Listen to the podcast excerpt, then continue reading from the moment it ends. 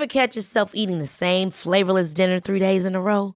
Dreaming of something better? Well, HelloFresh is your guilt-free dream come true, baby. It's me, Kiki Palmer.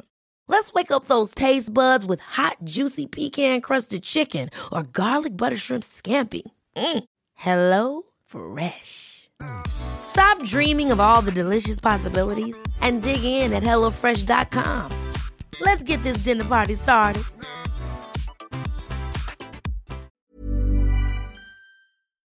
Bonjour, aujourd'hui dans la santé expliquée à ma fille, je répondrai aux questions de Sacha sur le froid. Nous verrons comment notre organisme s'adapte au froid et nous vous donnerons des conseils pour vous en protéger. Puis avec le docteur Jean-Michel Cohen, nutritionniste, nous verrons si l'heure à laquelle nous mangeons a un impact ou non sur notre santé.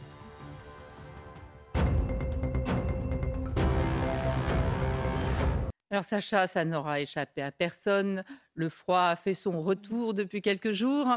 Alors c'est vrai qu'on parle souvent des impacts sur la santé de la chaleur, mais un peu moins de ceux du froid. Alors avant de parler des impacts du froid sur notre santé, est-ce que tu peux nous dire comment on va réagir, comment notre corps va réagir quand les températures extérieures baissent? En fait, l'idée, c'est de garder en permanence notre température centrale à 37, aux environs de 37. Pourquoi Nous sommes des êtres homéothermes. Pourquoi? Parce qu'en fait, toutes les fonctions du corps, hein, les, les réactions chimiques, la fabrication des hormones, des enzymes, etc., c'est optimal à 37 degrés. Si Quand on c'est n'est pas à 37, Quand ça trop fonctionne élevé, pas. ça fonctionne pas, et quand c'est trop bas, ça fonctionne pas. Alors comment le corps va faire pour rester toujours à cette température? Le, le corps humain, c'est une merveille, je le répète à chaque fois. Nous avons euh, à la surface de la peau, mais aussi dans les vaisseaux, des thermorécepteurs, c'est-à-dire des récepteurs à la température. Et ces récepteurs, ces thermorécepteurs, ils vont aller renseigner en permanence la salle de commande, là, le boss là-haut, le cerveau, sur la température extérieure. Et dans le cerveau, justement, on a une espèce de thermostat. On appelle ça l'hypothalamus, comme on va le voir sur cette image, euh, qui est dans le cerveau et qui va, lui, tu vois, c'est le- la, la petite, zone orange, là, tu vois. Ça, c'est le thermostat de notre corps et qui va, en fonction des informations qu'il reçoit, aller donner des ordres pour s'adapter. Notre organisme s'adapte à la température en permanence. Oui, mais par quel euh, mécanisme, par quel moyen il va s'adapter? Alors, il y a essentiellement trois manières de s'adapter pour le froid. hein. c'est limiter la déperdition de chaleur, c'est isoler le corps, essayer de l'isoler du froid, et c'est augmenter la production de chaleur. La- Ok. Alors comment on limite la déperdition de chaleur d'abord? Pour limiter la déperdition de chaleur, euh, il tu sais que les vaisseaux du corps peuvent ou s'ouvrir, ça s'appelle la vasodilatation, Mhm. ou se resserrer, ça s'appelle la vasoconstriction. Donc l'idée, ça va être, pour éviter les déperditions de chaleur, ça va être de vasoconstricter, de resserrer les vaisseaux à la périphérie, les membres supérieurs, les membres inférieurs, etc. Pourquoi? Pour garder bien au chaud tous les organes nobles, le Ah, c'est cerveau. pour ça qu'on a toujours froid aux mains et aux pieds, parce Ex- qu'on on a moins de sang, parce que le sang, il, il reste là où il y a les organes les plus importants. Exactement, c'est pour ça qu'on a toujours les mains froides, les pieds froids, euh, parce qu'en fait les vaisseaux se resserrent. On peut même avoir les doigts, euh, tu sais, pratiquement blancs. Si on a un syndrome de Raynaud, une maladie liée au froid, ça peut être terrible. Donc voilà, tout ça pour garder bien au chaud les organes vitaux, le cœur, le Bien foie, tout ça. Mais oui, c'est très bien fait. Voilà. Après, euh, autre chose, isoler. Isolation. Voilà. Euh, pour isoler euh, le corps du froid, il y a un phénomène qui s'appelle euh, l'horripilation. Je m'explique. Nous avons 5 millions de poils sur le corps. Hommes, femmes, tout le monde? Hommes, femmes, on a le même nombre. Pas la même qualité de poils, bien souvent, mais on a absolument le même nombre de poils. Euh, pourquoi? Parce qu'en fait, quand il fait froid, eh bien, euh, le cerveau va donner un ordre à tous les poils, parce qu'en fait, à la base de chaque poil, il y a un muscle, un tout petit muscle, qui s'appelle le muscle arrecteur, comme on va le voir sur cette image, euh, sur ce schéma. Donc, chaque base de poil, et il y en a, je, je- je le répète, hein, 5 millions hein, sur le Oui. corps. Ouais. Euh, donc, tu Donc, vois ça- ce c'est petit sur muscle. tout le corps, en fait. Oui, tu vois ce petit muscle en, en rose là? Donc il y a autant de muscles Eh oui, que de poils, D'accord. Et donc, en cas de, de température fraîche, Oui. Froide, le muscle, ces petits muscles vont se contracter, ce qu'on appelle une piloérection, si tu veux, vont se Et le contracter. poil va se... Les poils vont se dresser, regarde ça. Hop, hop, hop, ils vont se froid. dresser. Ouais, on voit bien la chair de poule. Ils se dressent. Et en fait, en se dressant comme ça, ça va faire une espèce de petit coussin d'air sur toute la surface. Tu vois, on les voit bien là. Comme, euh, comme une doudoune. Ça va faire comme une doudoune sur la peau. Exactement, exactement. Donc ça va faire tout un petit coussin d'air comme ça. Euh, qui va entourer le corps, qui va l'isoler du froid, parce que comme tu le disais très justement, l'air c'est un, un excellent isolant. C'est pour ça que dans les doudounes, on a, avec une doudoune on a chaud, parce qu'il y a de l'air, il y a du duvet aussi, mais il y a de l'air. Et après, produire de la chaleur. Comment notre corps va produire tout seul de la chaleur? Alors, et puis il en faut selon la température. hein. Pour produire de la chaleur, il y a encore plusieurs mécanismes. Il y en a un que tout le monde connaît, c'est quand il fait froid, on se met à trembler. Mm. D'accord hein Pourtant, il fait bon sur le plateau, mais quand il fait froid, on se met à trembler. Pourquoi? Parce qu'un muscle qui tremble produit quatre fois plus de chaleur qu'un muscle au repos. Ah, donc en fait, le fait de trembler, c'est pas une réaction au froid, c'est pour créer de la chaleur pour. C'est une réaction au froid pour oui, mais produire c'est de un la chaleur. mécanisme de défense face au froid. Et si on a les dents qui claquent, c'est pas que les dents claquent, hein, c'est simplement que les muscles du visage se mettent à trembler. Voilà. Et après, on a un autre mécanisme. Alors celui-ci, euh, pour bien le comprendre, il faut remonter à- au, au bébé dans le, dans le ventre de sa maman. Il est, au le fœtus, pardon. Il est dans le ventre de sa maman, il est dans une super température, généralement à 37 degrés, Bah tout oui. va bien. Et tu comprends bien que ce petit, tous ses systèmes de défense, euh, grelotter, frisse- euh, pardon, trembler, frissonner, Mhm. avoir les poils qui se hérissent, etc., c'est pas encore mature. Et l'hypothalamus donc, n'est pas non plus encore mature. Donc, comment va-t-il faire? Il est équipé, en fait, quand il va sortir, parce que quand tu passes de 37 degrés dans le ventre de ta mère, À même s'il 25, fait bon à 25, ouais. ça fait quand même un sacré, une sacrée différence. hein. Donc, que va- comment il est équipé, lui? De ce qu'on appelle la graisse brune. Et les nourrissons ont cette graisse brune pratiquement tout le dos, un, un petit, à l'intérieur aussi. Pourquoi? Parce que la graisse brune, ça produit 300 fois plus, 300 fois, pas 100 fois, 300 fois plus de chaleur qu'une cellule graisseuse normale. Et donc, en fait, avant, on pensait que seuls les nourrissons étaient équipés de cette graisse brune. Et Nous aussi. Et bien maintenant, on sait que nous aussi. Et cette graisse brune, elle va s'activer quand on va être au froid. Regarde, tu vois, ça, c'est un adulte. hein. À gauche, à la température normale, on voit qu'il y a des petits trucs noirs un peu comme ça. Regarde, dès qu'on l'expose au froid, on a en fait, au niveau des clavicules, tu vois là-haut, tout le long de la colonne vertébrale, La autour du cœur et autour des reins, de la graisse brune. Et ça, on ne savait pas avant. On pensait que seuls les nourrissons étaient équipés. Et la, Donc, on sait, on sait qu'on a ça.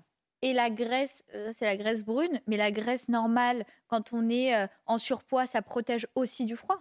Alors, c'est une très bonne question. La, la- la- la graisse, en fait, euh, la graisse normale, comme tu Oui, dis, la la graisse graisse, blanche, on l'appelle la la graisse graisse blanche, elle isole. C'est-à-dire qu'en fait, elle va quand même te protéger isole, du froid. La graisse, euh, ça isole. Mais en revanche, chez les personnes en surpoids, elles, quand on les expose au froid, regarde là, tu vois une personne en surpoids exposée au froid, en fait, elle ne produit pas de chaleur. La graisse Ah, elle brune ne s'active graisse pas. brune. Donc actuellement, les chercheurs travaillent énormément sur cette graisse brune pour comprendre tout ça. Et alors, comment ça se fait, puisqu'on a tous les mêmes mécanismes d'adaptation au froid, qu'il y ait des gens qui soient plus ou moins sensibles au froid Il y a des gens qui ont toujours froid, Oui. euh, même quand il fait pas très froid. Il y a des gens qui n'ont jamais froid. C'est dû à quoi? Alors il y a déjà les, les tout petits, hein, on l'a Oui. vu. Après, n'oublions pas, il y a les personnes âgées aussi, parce que chez les personnes âgées, il y a moins de muscles, il y a moins de gras, il y a moins de poils, et le thermostat est un petit peu fatigué, Rouillé. émoussé, fonctionne moins bien. Après, euh, il y a les personnes asthmatiques. Non, d'abord, il y a une différence. Tu, tu as dit, il y en a qui ont toujours froid. Oui, Les femmes sont plus frileuses froid. Mais est-ce qu'il y a une que les raison hommes. alors? Et il y a une raison. Ah. Pourquoi les femmes sont plus frileuses que les hommes? Pourquoi il y a des disputes souvent euh, dans les couples, etc. Parce qu'en fait, euh, il y a une hormone que l'on appelle la testostérone, chez l'homme? Qui est l'hormone mâle par excellence. Il y en a un tout petit peu chez la femme, mais très peu. Et en fait, cette testostérone, elle va agir sur des récepteurs, des fibres nerveuses, des récepteurs qui vont diminuer la sensibilité au froid. Donc c'est pas parce qu'ils sont machins, c'est- parce qu'ils ont plus de testostérone, donc ils sont moins frileux. Les hommes sont moins frileux que les femmes. Ensuite, les personnes asthmatiques. Alors chez les asthmatiques, c'est différent. Pourquoi? Parce qu'en fait, nos poumons détestent l'air froid. Déjà, les poumons de tout le monde. Mais chez les asthmatiques qui ont des bronches hypersensibles, donc un asthmatique, ça a déjà des bronches très sensibles. Donc quand l'air froid pénètre, ça peut provoquer ce qu'on appelle une bronchoconstriction. C'est-à-dire les, les bronches peuvent se refermer, donc difficulté respiratoire, crise d'asthme. Ensuite, chez les fumeurs, alors là, c'est pour une autre raison. Comme je t'ai expliqué tout à l'heure, pour s'adapter, les vaisseaux vont soit s'ouvrir, vasodilatation, soit se resserrer, une vasoconstriction. Mhm. Or, quand on fume, ennemi numéro un euh, des vaisseaux, c'est le tabac. C'est-à-dire qu'en fait, les vaisseaux perdent de leur souplesse, donc ils ne vont pas pouvoir s'ouvrir et se resserrer, etc. Donc, dans certains cas, ça a un impact, ça peut avoir un impact sur les bronches, sur les vaisseaux. Ouais. Qu'est-ce que ça peut avoir d'autre comme impact sur la santé? Tu as dit tout à l'heure que le froid était très dangereux. Enfin, très dangereux. Oui, Normalement, on parle que dangereux. du chaud, mais que le froid aussi peut avoir un impact sur la santé. Quels impacts? Il y en a à plusieurs niveaux. Il y a déjà un impact cutané. On sait que, que ça assèche. ça assèche, ça déshydrate. Mhm. Euh, donc la peau est beaucoup plus fragile en, en hiver. hein. Donc ça va assécher, ça va déshydrater la peau. Après, euh, en hiver, ça n'est pas échappera à personne non plus. C'est la période des infections où il y a toutes les épidémies. Pourquoi? Parce qu'on sait pas parce que euh, attrape froid comme on dit. C'est pas ça. D'abord, on n'attrape pas le froid, mais euh, c'est simplement que en hiver, notre immunité baisse. C'est-à-dire que le froid va affaiblir, notamment à l'intérieur du nez, comme ça, on a tout un système qui permet d'humidifier, de purifier et surtout de nous défendre contre les bactéries, les virus, etc. Et l'hiver, ces muqueuses nasales, elles sont desséchées, elles sont euh, fragilisées. Toutes les muqueuses, d'ailleurs, les muqueuses, c'est les peaux à l'intérieur, de- vont être déshydratées, asséchées, et donc les, les virus vont, et les microbes vont pouvoir rentrer plus Ça facilement. a un rapport avec le fait qu'on ait le nez qui coule euh, tout l'hiver Alors tout à fait. Quand il fait froid, en fait, il y a une vasodilatation. Il y a plein de vaisseaux dans le nez. Il y a une vasodilatation. C'est pour ça qu'on a le nez rouge aussi quand on a froid. Et ensuite, c'est une vasodilatation. Quand il y a trop de liquide, ça va faire la nez. Donc l'hiver, Ok. nez rouge, nez, c'est ravissant. Euh, après, euh, des risques infectieux, je l'ai dit. Une accélération du cœur pour envoyer plus de sang, évidemment. La vasoconstriction, on en a parlé. Cette vasoconstriction, il faut comprendre qu'elle peut être responsable d'infarctus du myocarde, d'accidents vasculaires cérébraux.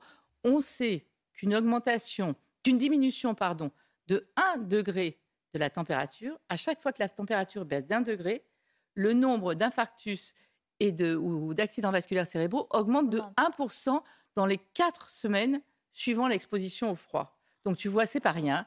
On sait aussi que le froid, les périodes de grand froid, sont huit fois plus meurtrières que les périodes de canicule. Et alors, qu'est-ce qu'on pourrait donner comme conseil pour s'adapter euh, au mieux au froid, pour se protéger le mieux du froid? Qu'est-ce qu'il faut faire pour se, se protéger, pour euh, avoir une meilleure santé, même en plein hiver, quand il y a des températures très très basses? Alors déjà une chose, il faudrait pas surchauffer les intérieurs, sinon le choc thermodifférentiel il va être important. Ah, mais oui, mais l'organisme il lui faut du temps pour s'adapter aussi, et surtout pas d'efforts violents. Il y a une, il y a une crise C'est-à-dire qu'en fait, il y a un accident typique d'infarctus du myocarde. C'est la personne qui sort de chez elle, il fait chaud, etc.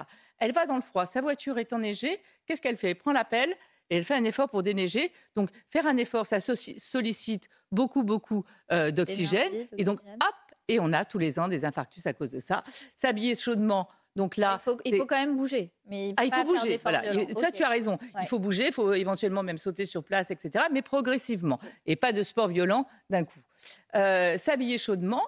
On dit trois C'est un peu couches. En... logique. Ben oui, mais on dit trois couches en haut.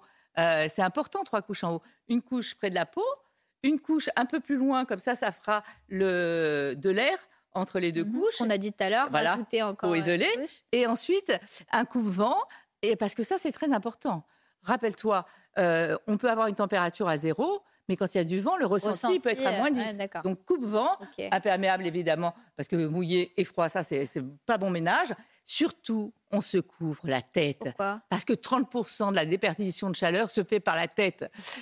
Et Donc les, on pourrait les avoir. chauves sont encore plus fragiles que les autres d'ailleurs. Ah hein. oui? Donc il faut mettre bonnet, chapeau, Pas les cheveux mouillés. et pas les cheveux mouillés, Ouais. tu as raison. On couvre Le aussi le nez, nez, la la bouche bouche. pour réchauffer L'air. D'ailleurs, l'hiver, il vaut mieux respirer par le nez. Bien s'hydrater, se mettre de la crème partout pour hydrater la peau, etc. Bien dormir parce que l'immunité, elle se renouvelle euh, la nuit. Et d'ailleurs, on le sait, quand on a mal dormi, on a froid. Donc, avec tous ces conseils, vous devriez mieux affronter le froid. Docteur Jean-Michel Cohen, bienvenue. Je rappelle que vous êtes médecin, nutritionniste. Aujourd'hui, évidemment, on va parler de l'alimentation, mais plus exactement de chrononutrition, c'est-à-dire de l'importance ou pas du moment auquel on mange. Alors certes, et vous nous le dites régulièrement, il faut manger varié, nous sommes d'accord. certes, une calorie est une calorie, mais est-ce que l'heure à laquelle on prend cette calorie joue sur notre santé, sur notre poids, par exemple?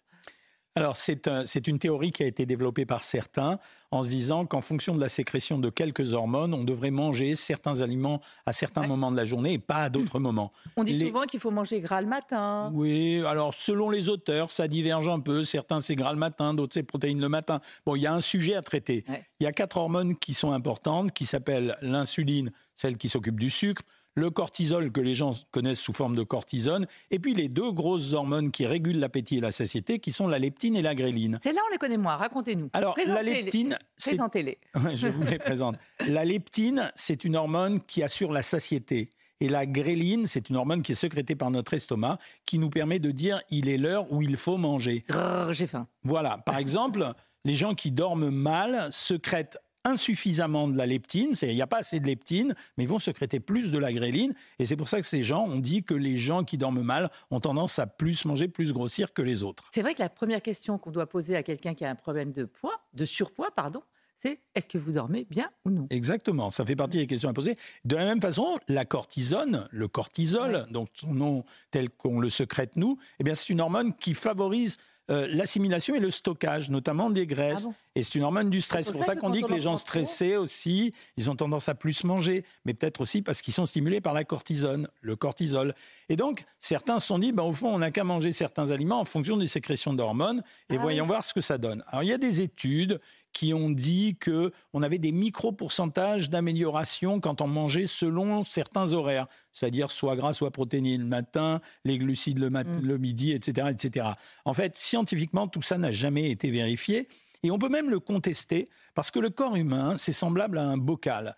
Vous remplissez ce bocal en permanence. Je mets des sucres, des graisses, des protéines et après, le corps se sert dans ce bocal. Donc c'est pour ça que ça marche pas instantanément. On pourrait rêver que ça marche instantanément, mais dépenser de l'énergie, c'est dans la journée, ben, c'est la même chose. En consommer, c'est aussi tout au long de la journée. Donc ça ne marche pas euh, d'une façon continue. Donc on peut considérer que la chrononutrition, c'est peut-être un sujet à inventorier, mais c'est pas comme ça aujourd'hui, ni qu'on traitera les problèmes de poids, ni qu'on traitera des problèmes de maladie. Donc, donc on oublie tout ce qu'on dit sur la chrononutrition. Aujourd'hui, oui, tout ce qui a été proposé est trop, trop basique, trop trop classique. Je veux dire, pour le moment, on ne peut pas considérer qu'on puisse se servir de ça, peut-être un jour. La répartition des aliments dans une journée, c'est l'affaire de chacun. Chacun d'entre nous a un rythme biologique particulier. Il y en a qui secrètent plus d'hormones à un moment, moins à un autre, etc. Donc c'est pour ça qu'on doit manger surtout en fonction de notre corps et nos habitudes personnelles. D'accord. Euh, imaginons euh, quelques petites questions quand même sur, sur, le, sur la journée. Euh, le fait de manger euh, tard le soir, par exemple, est-ce que ça a un effet sur notre corps ou pas?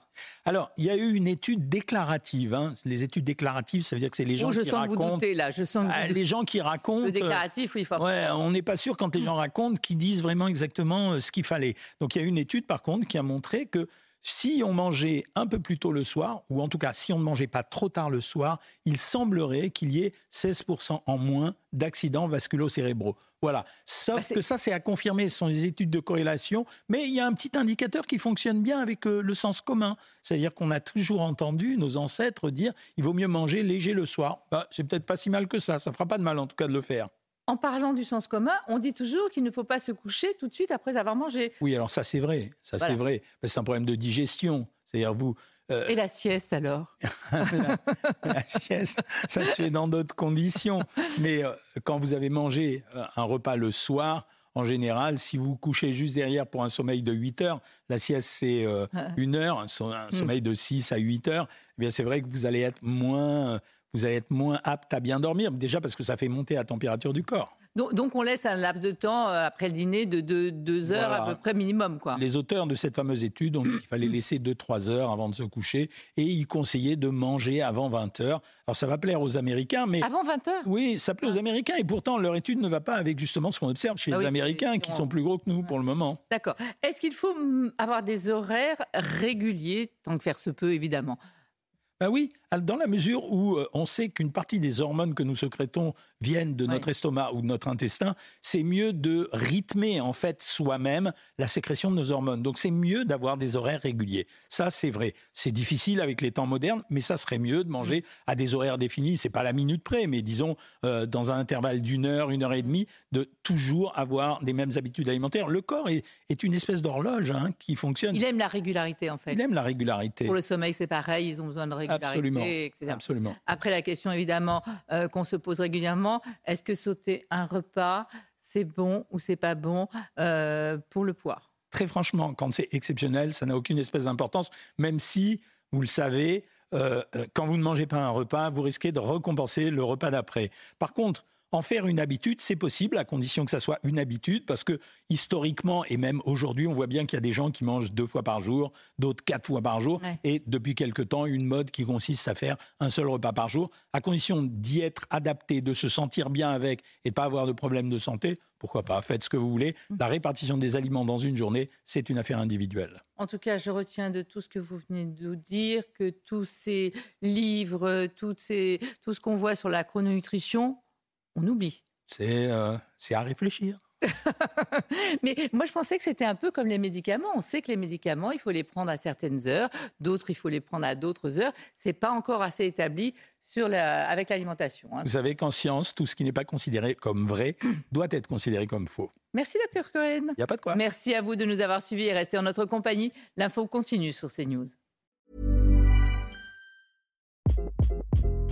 Hi. This is Craig Robinson from Ways to Win, and support for this podcast comes from Invesco QQQ, the official ETF of the NCAA. The future isn't scary. Not realizing its potential, however, could be. Just like on the recruiting trail, I've seen potential come in many forms as a coach. Learn more at Invesco.com slash QQQ. Let's rethink possibility. Invesco Distributors, Inc.